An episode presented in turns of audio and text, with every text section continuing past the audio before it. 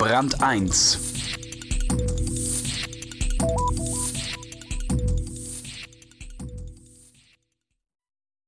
Ob es der Autohändler ist, die Stadtverwaltung oder all die großen Arbeitgeber der Stadt, die Finanzkrise lässt keinen aus. Wie man gelassen damit umgehen kann, ist im schwäbischen Reutlingen zu beobachten, einer der produktivsten Städte Deutschlands. Andreas Molitor hat sie besucht. Rezessionle. Wie ist es, wenn die Krise da ankommt, wo der Wohlstand zu Hause ist? Ein Stimmungsbild aus Reutlingen. Na, wie geht's dir? haucht Vera mit samtener Stimme. Der Gast, gerade triefend vor Nässe aus dem Regen reingekommen, schaut wohlwollend in Veras üppiges Dekolleté. Wat kostet denn, wenn wir jetzt wat trinken? fragt der Rheinländer. Piccolo 50 Euro. Bellt Karin, die resolute Geschäftsführerin der Madame Bar, eines, nun ja, Nachtlokals in Reutlingen, mit nikotinschwarzer Stimme.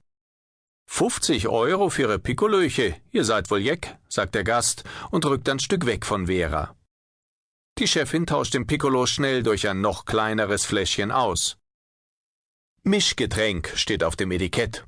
Hier, unser Finanzkrisen-Piccolo. Ist die Hälfte drin, kostet dafür auch nur die Hälfte.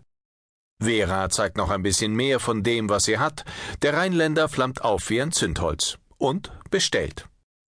Den Mikro-Piccolo gebe es erst seit ein paar Wochen, erzählt die Chefin. Das habe ich mir einfallen lassen, damit die Gäste überhaupt noch was bestellen, sagt sie, und berichtet, wie die Finanzkrise in der Madame Bar ankam. Ach was, wie sie einschlug wie eine Bombe. Eine Nachtbar sei eine krisenfeste Sache, dachte sie bis vor kurzem.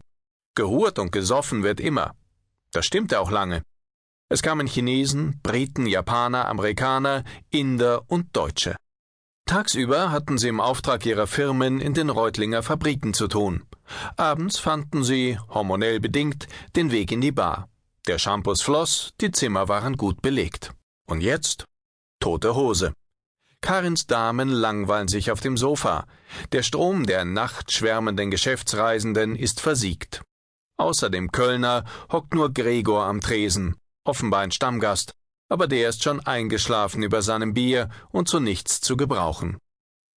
Reutlingen. 30 Kilometer südlich von Stuttgart, 110.000 Einwohner. Eine Musterstadt im Musterländle, strotzend vor Kraft. Das größte Wirtschaftszentrum zwischen Stuttgart und dem Bodensee. Eine Stätte gesättigten Wohlstands, nicht nur aus Gelsenkirchener Sicht.